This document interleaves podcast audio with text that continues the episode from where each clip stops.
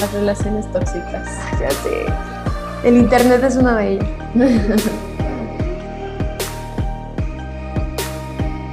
Igual en mis citas de bombo, tal vez, tal vez no haya una segunda cita, pero ya saben que es un disruptor endocrino. Cienciando, el podcast del Jardín Botánico del Instituto de Biología de la UNAM. Bienvenidos a su ya conocido podcast Cienciando. Mi nombre es Alma Gómez, formo parte del área de difusión y educación del Jardín Botánico y BUNAM y es un placer compartir este espacio con todos ustedes. Hoy estoy muy contenta de recibir al equipo de investigación IGEM del Tecnológico de Monterrey Campus, Estado de México. Este equipo está compuesto por estudiantes de distintas carreras y ellos están enfocados en desarrollar proyectos que den solución a problemáticas ambientales con repercusiones directas en nuestra sociedad.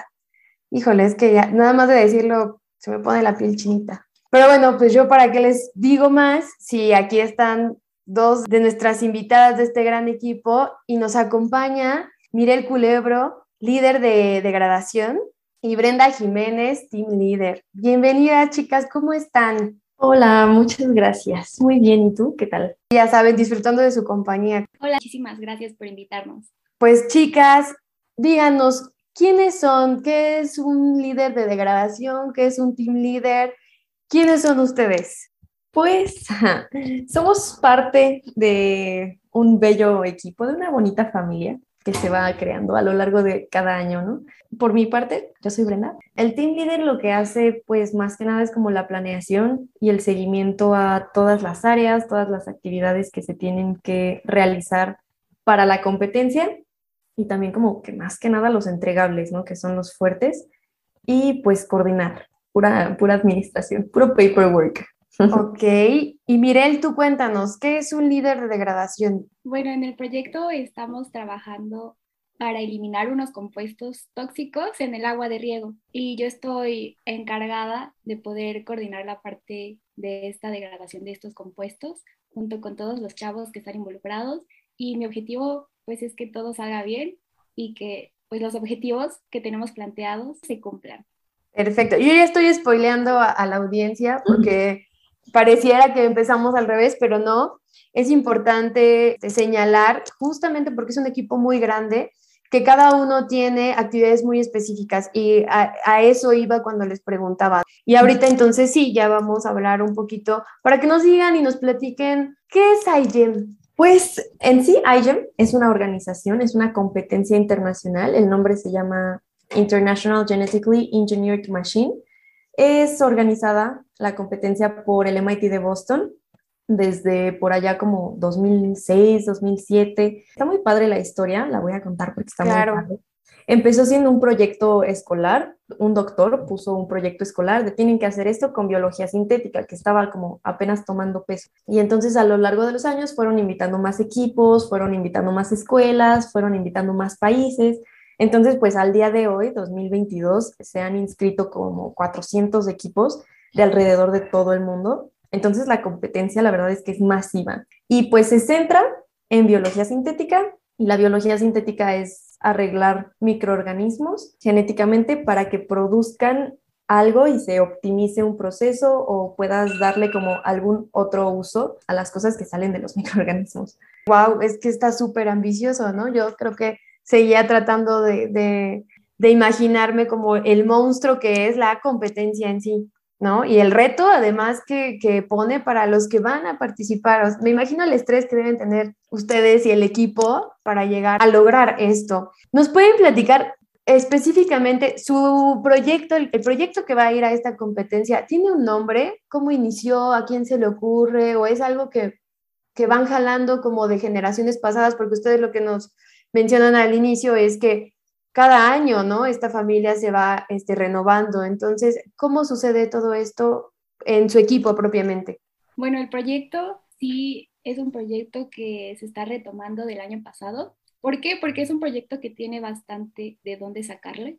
y justo lo que estamos haciendo este año es sacarle mayor provecho al proyecto que realizó nuestra escuela el, el año pasado, pero enfocándola a una nueva parte. Esa parte es el cultivo agrícola. Súper, además como muy puntual, ¿no? Y muy importante en este momento de la vida, que todos deberíamos estar enterados de aspectos como estos. Sí, sí, justo se compone como de dos partes. Bueno, de tres partes el proyecto en sí, pero la que dice Mire de degradación, justo es como la continuación del año pasado. El año pasado fue como un biosensor, entonces te detecta los compuestos, pero pues, ¿qué haces con ellos? no? Entonces, ahí entra la parte de degradación, que es eliminarlos del agua o al menos reducir la cantidad de ellos en el agua, pues para justo el riego, los cultivos aquí en México. Ok, entonces por lo que entiendo, este proyecto ya existe, ¿no? De años anteriores y ustedes lo que van haciendo es cumpliendo metas, mejorándolas, haciendo otras. O sea, todo el tiempo están proponiendo que el proyecto siga avanzando, sino que no se detiene, ¿no? Ay, no funcionó, no ganamos, bye, uno nuevo. No. O sea, la idea es lo que ya se tiene, no desaprovecharlo, sino mejorarlo. Sí, sí, sí. Eh, ok, ahora sí, entonces ya con toda la curiosidad y las cartas sobre la mesa, ¿en qué consiste el proyecto que está desarrollando este equipo? Si nos los pueden platicar más a profundidad. Claro, con gusto. Pues como te mencionabas, se divide en tres partes principales para la cual se ocupan muchísimas personas. Bueno, ahorita somos 36 personitas en el equipo. Normalmente, la verdad es que este año fue muy diferente a los años pasados. Eh, es el primer año que sí se retoma el proyecto del año anterior, ¿no? Porque justo los demás equipos llevaban proyectos increíbles a la competencia, pero pues nunca les daban como que continuidad, o sea, se acababa la competencia y ya. Entonces, esta vez las doctoras encargadas decidieron darle continuidad y también fue como una decisión del equipo. Ahora sí, comenzando con la descripción del proyecto, se divide en tres. Una de las partes es el biosensor, como dije. Entonces aquí tenemos las muestras de agua y pasa por el biosensor.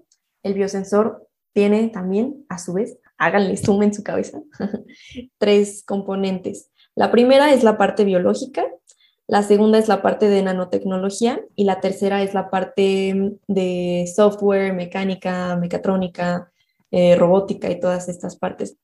También ahí entramos pues muchas carreras. Estamos biotecnólogos, nanotecnólogos, mecatrónicos, de sistemas computacionales, en esta parte, ¿no? Trabajando todos en conjunto. Y pues ya el, contexto es nada más que nosotros hacemos una proteína, la modificamos genéticamente, hacemos una proteína, los de nanotecnología se encargan de pegarla, pegarla entre comillas, es un proceso muy difícil también que veo que les está costando mucho tiempo de investigación. Y los de robótica, mecatrónica, demás, se encargan de transducir como esa señal, ¿no? Entonces, cuando en la muestra líquida se une este, este químico que está en el agua a la proteína y la proteína tiene un cambio de masa porque se le agregó algo y ya, entonces en el software a ti nada más te va a aparecer, hay tanta concentración de estos químicos en tu muestra de agua. Entonces, antes de pasar a que mire cuente la degradación, imagínense un plástico. Entonces, este plástico, al momento de que está irradiado con el sol o que recibe golpes mecánicos o se empieza a degradar el plástico, suelta microplásticos. Y estos microplásticos también se degradan en algo más pequeño que son los disruptores endocrinos. Entonces, nuestro punto de enfoque son estos pequeños disruptores endocrinos. Ahora, ¿qué es lo que hacen? Y por qué son tan malos y por qué nos estamos enfocando en ellos, afectan mucho a la salud, principalmente su estructura química es muy parecida a la de nuestras hormonas endocrinas. Entonces, pues imagínense, si entra algo parecido a tus hormonas, empieza a hacer el trabajo de tus hormonas, pero mal. O sea, no, no sabe muy bien qué hacer, ¿no? Entonces tu cuerpo lo recibe y empieza a generar un buen de cosas, porque pues todo en el cuerpo está regulado por hormonas entonces, no, está muy mal que estos lleguen y hagan el trabajo que no les corresponde. Y entonces está asociado a enfermedades, más que nada reproductivas, metabólicas, neuronales. Ok, entonces, a ver, antes de que, de que Miguel ya venga a darle más punch a todo esto, la idea es entonces que este biosensor sea capaz de detectar en el agua estos disruptores endocrinos que podrían afectar nuestra salud. Es decir, yo tengo aquí mi termo de agua, pero en este momento no tengo ni idea si esta muestra de agua que voy a, estoy a punto de beber tiene estos disruptores, ¿no? Y entonces hay dos escenarios, que no los tenga y muy bien por mí, o que los tenga y entonces estas partículas puedan ser sustitutos de propias hormonas que yo debería estar generando y que deberían cumplir un trabajo en mi organismo. Eso de manera ideal. Se me hace bien importante porque acaba de salir recientemente un artículo donde se comprueba que en el torrente sanguíneo hay nanopartículas. ¿De dónde? Pues de plásticos. Entonces, creo que no hemos terminado de ver el alcance de nuestras acciones y de nuestro consumo en nuestra propia vida diaria. Qué interesante. Cada, que me tome un vaso de agua me voy a acordar de ustedes, chicas. Mirel, ahora sí cuéntanos, ¿qué sigue entonces después de todo lo que nos acaba de contar Brenda? Bueno, sí, lo que nos contó Bren fue que se crea un biosensor para detectar estos compuestos. Pero como ella dice, no nos queremos quedar solo con la parte de detectarlos y ya. Más bien queremos ir más a profundidad y poder hacer algo con estos compuestos eliminarlos, que sería lo ideal para que pues no dañe la salud de los humanos y también como estos compuestos son capaces de ir a acuíferos, lagos, océanos, también son capaces de dañar animales y atacar su fertilidad. Y entonces recientemente nosotros realizamos la investigación de cómo afecta a la agricultura, cómo afecta a las plantas y cómo esto posteriormente puede afectarnos a nosotros. Entonces, el enfoque del proyecto es poder degradar estos compuestos que posteriormente llegan a, los cultivos agrícolas y pueden causar daños. ¿Qué daños pueden causar? Por ejemplo, pueden hacer que ya no crezcan, pueden hacer que su fotosíntesis ya no sea eficiente, pueden alterar los colores de las hojas, de los frutos y pues todo esto puede tener distintas consecuencias, ya sea una menor productividad del cultivo o acumularse en los tejidos y después nosotros comerlos y causar daños a la salud. Entonces lo que hacemos en la parte de degradación es evitar que esto pase y eh, posteriormente asegurar que esos cultivos pues van a estar libres de estos compuestos. O sea, me estás poniendo un reto mayor. No solo es que lo pueda yo consumir en mi botella de agua, sino que podría llegar a cualquier otro organismo que es de consumo humano y tener esta misma repercusión, no solo en, el organismo que, directamente está teniendo contacto con ellos, ¿no? sino a su vez el resto de la cadena alimenticia. ¿Es eh, correcto lo que estoy pensando? Sí, sí, ¿no? Y aparte también entran por un buen de lugares al cuerpo humano entonces, pues ahora sí que una parte esencial, justo que abarca como eh, animales de consumo humano y plantas, cultivos que consumimos nosotros, pues ahí estamos atacando o estamos resolviendo esas dos fuentes. Pero realmente sí estamos muy expuestos, ya desde tu botella de agua o desde los plásticos que utilizan para envolver la comida, pesticidas, biberones, textiles, o sea, vienen de todos lados. Entonces, pues, si ya se, ya se está tomando relevancia en esto, pues justo queríamos contribuir y también como que ser un parteaguas de que se empiece a hacer en México. Además, me imagino por lo que nos, nos, nos estaba contando Miguel que, o sea, digo, finalmente, este, jardín botánico, ¿no? Pues por supuesto que nos interesa lo que nos está contando sobre toda la parte de la agricultura, de los cultivos. Tenemos cultivos muy importantes en nuestro país. México exporta una gran cantidad de, plantas este, nativas de nuestro país, ¿no? Que son muy significativas para el resto del mundo. Pero además tiene otra repercusión que pareciera mínima como de es que afecta el color de la planta o del fruto. Híjole, no, porque muchos de los alimentos que consumimos están domesticados y este proceso de domesticación se basaba en cómo se, en la apariencia de, de, esos alimentos, ¿no? ¿Por qué? Porque nos gustan las frutas que se ven bonitas, que se ven grandes, que se ven coloridas. Entonces, eso afecta efectivamente la producción de los cultivos. Y no se queda hasta la parte de la salud, sino la misma economía de la población. O sea, ¿qué pasa si mi aguacate ya no se ve tan bonito como debería o como el de otros mercados? Pues por supuesto que tiene un impacto social muy grande, no solo en cuanto a salud, sino de forma económica. Qué interesante. Me gusta lo que, lo que dice Bren en el sentido de no lo estamos intentando, lo estamos haciendo porque efectivamente, ¿no? Este equipo de más de 30 personas, además multidisciplinario, que es súper importante porque es muy complicado trabajar en equipo. Pero aún es más complicado trabajar con un equipo que se compone de muchas mentes muy distintas que piensan cosas totalmente diferentes y que abordan los problemas y los atacan de perspectivas particulares. ¿Qué tan difícil es el trabajo en un proyecto de esta magnitud con tantas personas colaborando? Ay, sí, está, es que yo no le pondría la palabra o la etiqueta difícil. Yo creo que la palabra adecuada es retador, porque, o sea, desde pequeños proyectos escolares, pues ya estás chocando con otras personas, ¿no? Entonces, en un proyecto tan grande y que no solo lo tienes que hacer teórico, sino que lo tienes que hacer y tienes que entregar y tienes fechas de entrega y las doctoras están supervisando y son infinidad de cosas, o sea, también está muy padre y aquí entra la parte retadora de saber comunicar tus ideas con las demás personas y además de tus como necesidades, requerimientos o las necesidades y requerimientos del proyecto, o sea, empatarlas está, es, es retador, ¿no? Y aquí lo que a mí más me gusta, lo que yo más disfruto, es cómo se dan cuenta los integrantes del equipo que necesitan otras opiniones o que otras personas también como que complementan su trabajo.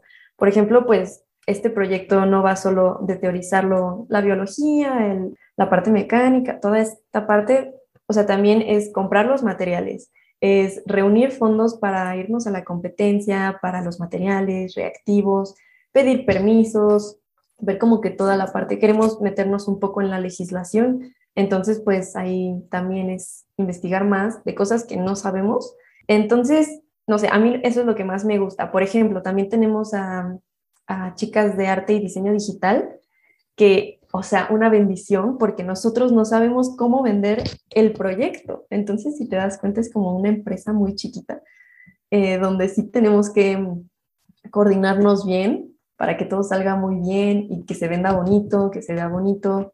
Las de imagen, pues se encargan de toda esta parte visual y sí, la verdad es que pues le da un valor extra al proyecto, ¿no? Que la gente lo pueda entender y le guste visualmente, pues llama más la atención. Y son cosas que no nos damos cuenta trabajando solos. Sí, de hecho lo, lo, dijiste muy bonito al inicio, dijiste que somos una familia. Efectivamente, una familia cada uno cumple un rol muy específico y creo que en su equipo de trabajo hay roles particulares necesarios para la, pues, existencia y subsistencia de, del propio proyecto.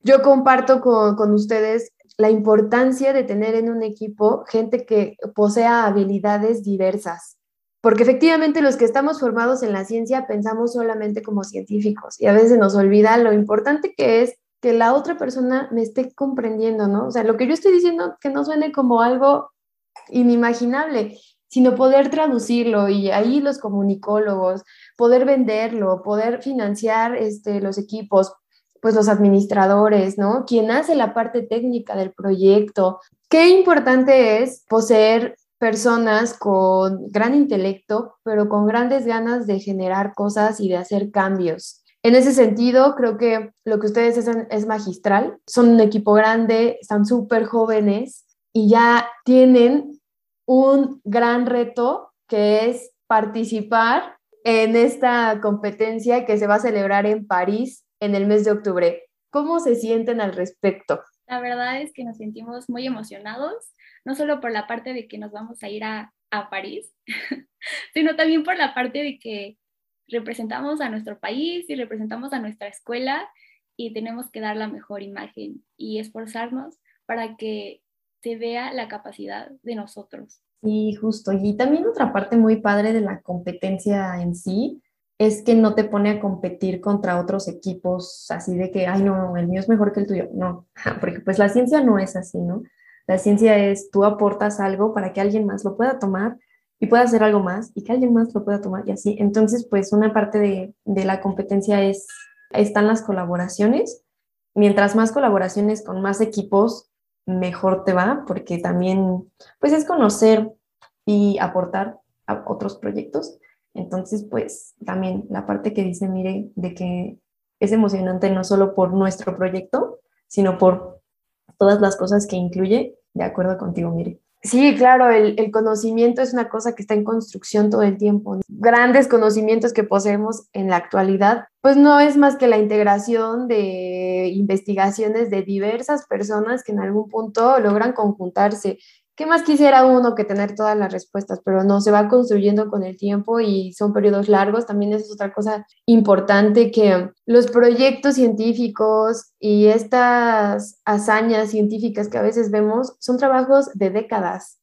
No salen de un año a otro, ¿no? Este, están compuestas por un montón de equipos, eh, por aportaciones justamente de, de, vinculaciones, lo que ustedes acaban de decir, o sea, vamos a conocer gente, a conocer proyectos y ver quiénes podemos eh, conjuntar esfuerzos y ver qué se logra, ¿no? Para cumplir el objetivo.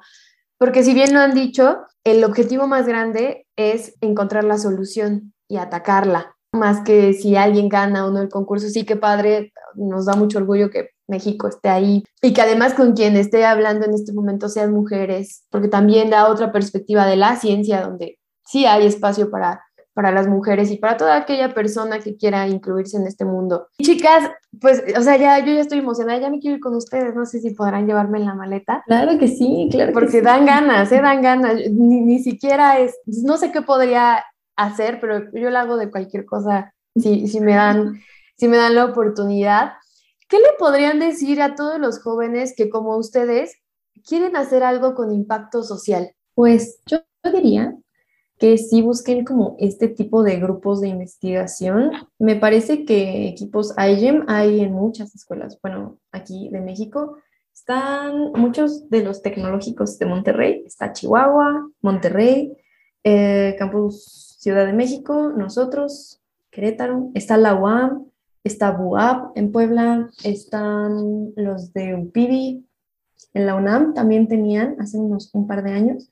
Entonces, pues grupos así o iniciar un, equipo IGEM en sus respectivas escuelas estaría increíble porque es una experiencia increíble, pero pues si no, también como grupos de investigación donde justo pues ataquen y desarrollen la solución a problemas que, que están presentes en nuestra comunidad, porque a México sí le falta un buen en desarrollo científico y tenemos tanto potencial que yo diría que se animen, porque aprendes la carrera te da las bases, pero la experiencia es lo que te hace como que cambies el chip en la mente. Sí, claro, yo pienso que es muy importante que si algo te gusta y te apasiona, lo sigas y busques la manera de hacerlo y de involucrarte, porque justamente hay pues muchas problemáticas, como decías al principio, Salma, que, que pues nos conciernen a todos. Finalmente todos vivimos en este planeta Tierra que pues seguramente no es eterno y hay muchas cosas por resolver. Y yo siento que si eres un chavo que te gusta la ciencia, pues no lo dudes, involúcrate en la parte en la que tú quieras y, hazlo. Se necesita y es importante y es algo muy enriquecedor. Sí, yo creo que mm, parte de no perder la intención, la motivación es lo que te lleva a, todo esto. En algún otro episodio, yo a mí me encanta hacer, hacer la remembranza de los episodios. Hablábamos justamente de las vocaciones científicas con Clubes de Ciencia México, que ellos hacen este, estos pequeños cursos de verano para la gente que no sabe si sí quiere ser este, del, del, área científica o no. Pero creo que es una muy buena oportunidad, como lo acaban de decir, porque uno no sabe de lo que es capaz o lo que quiere hacer hasta que no lo vive. Y esas experiencias son las que te van formando y dirigiendo a llegar a estos grupos. Creo que platicar con ustedes nos trae un panorama súper distinto, como qué podría hacer yo antes de salir de la carrera, ¿no? Ni siquiera me tengo que esperar a que me titule. O sea, ya podría estar haciendo algo para cumplir mis sueños y hay espacios.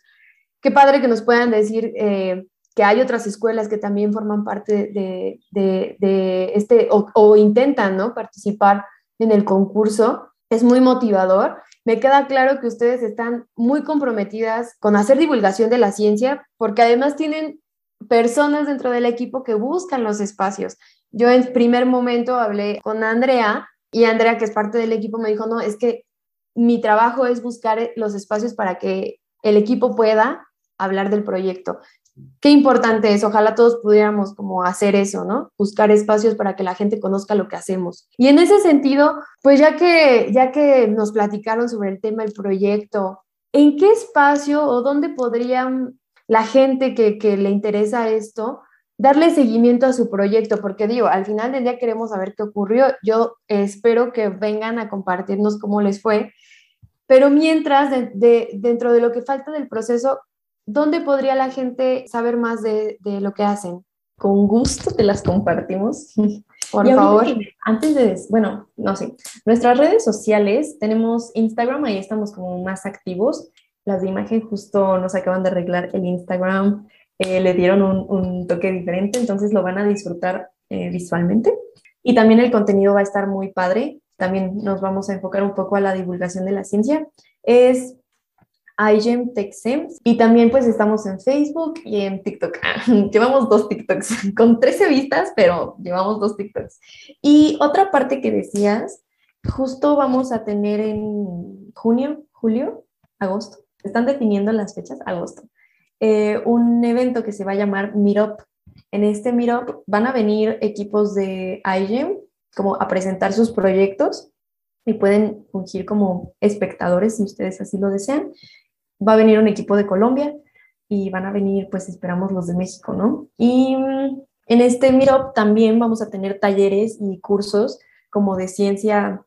Vamos a tener uno que es colorantes con plantas, otro de arte en placa Petri, o sea, tú haces tu, obra de arte en una placa Petri con bacterias, entonces pues quedan muy monas, la verdad. Y extracción de ADN, te lo puedes llevar en un collarcito o en algo así.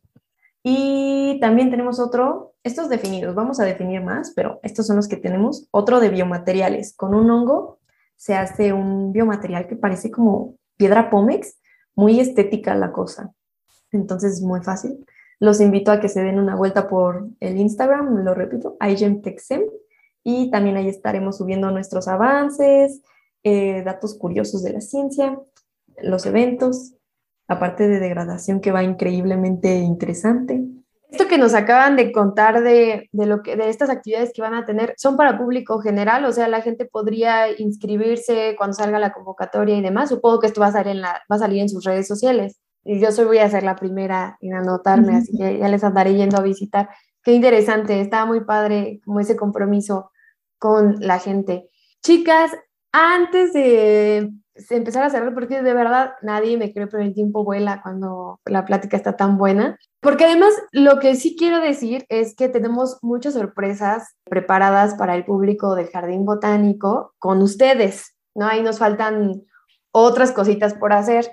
Y pues por supuesto, porque cuando regresen de la competencia, yo espero tenerlas de vuelta, sí en el podcast, pero también ya presencial en el Jardín Botánico, que nos puedan platicar todo, ¿no? Cómo fue, qué se sintió, quién estaba, este, todo eso, por supuesto, este, este espacio es para ustedes y nos daría mucho gusto que regresaran con esa medalla, ¿verdad?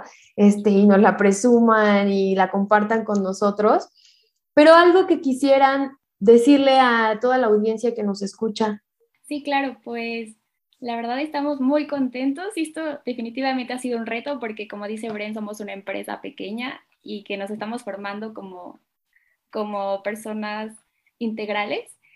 Y pues obviamente estaríamos muy felices de que nos siguieran en las redes, de que eh, vinieran a los eventos. La verdad estamos haciendo muchísimas cosas para que esto salga adelante y pues muchísimas gracias por por el apoyo, Salma, y pues espero que estemos en contacto. Y como dice, mire, nos encanta, bueno, a mí en lo personal me encantó el programa. Claro que sí, vamos a regresar. Ah, de hecho, aquí te estaremos molestando. Me parece perfecto. Y pues también quería comentar otra cosa. Tenemos una cuenta que se llama Coffee, es de crowdfunding. Por si alguien gusta donarnos tantito, nos donan un café. Eh, lo que vale un café y esto pues se va a ir a nuestra inscripción, que todavía nos falta un, un tantillo por completar esa cuota, entonces pues los invito también como a apoyar este tipo de proyectos.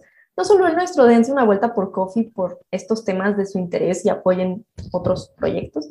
Y pues muchas gracias por escucharnos. Qué padre, qué bueno que lo mencionan. Yo creo que, digo, si uno no decidió ser científico o no tuvo la oportunidad, pues eso no quita que podamos colaborar o contribuir. Y a lo mejor, pues esto, quien tenga la posibilidad de hacer una donación, hay que hacerla. Y nosotros pues nos vamos a encargar de seguir trayendo temas de interés y de conocimiento que es ya en este punto de la vida ya es necesario tenerlo. No podemos seguir transitando por ahí las calles sin pensar que el planeta y lo que estamos pisando, lo que está debajo de nosotros, está colapsando poco a poco y silenciosamente. Y creo que lo que ustedes nos vienen a platicar es mucho de lo que atañe a los problemas actuales. Muchas gracias, chicas. Antes de despedirme como debe ser, voy a hacer unos avisos parroquiales y solamente es para, bueno, aprovechar eh, y recordarles la segunda entrega de la serie Los Caminos de la Ciencia que es un programa que busca mostrar el lado humano, los sueños y retos que han vivido algunas de las investigadoras del Jardín Botánico y pues toda esa travesía que cruzaron para estar aquí el día de hoy. Así que no se lo pierdan. Estamos muy felices porque por fin ya se reactivaron las visitas guiadas aquí al Jardín Botánico, así que llamen o escriban para programar esta, este recorrido. Toda la información la van a encontrar en nuestras redes sociales Imaginen una cita romántica en una visita guiada por la colección de cactáceas o por el invernadero. Híjole, es que ya hasta me dieron ganas de hacer mi reservación. No tengo con quién, pero pues me lo invento, ¿verdad? Yo voy contigo. Así es. Ay, perfecto, ya encontré pareja. Muy bien, ahorita hacemos la reservación. Y pues bueno, a ti que nos estás escuchando, muchas gracias por llegar hasta el final de este episodio. Chicas, Bren, muchas gracias por estar aquí, por todo lo que nos platicaste. Gracias. Miguel, qué encanto tenerte. Muchas gracias. Este, me encanta que todo el tiempo sonrieron y eso facilita mucho las cosas. La gente no lo puede ver, pero espero que lo hayan sentido. Chicas, gracias. Gracias a todos los que nos escucharon. Nos vemos en la próxima. Bye. Bye. Hasta luego. Gracias. Igual. Bye.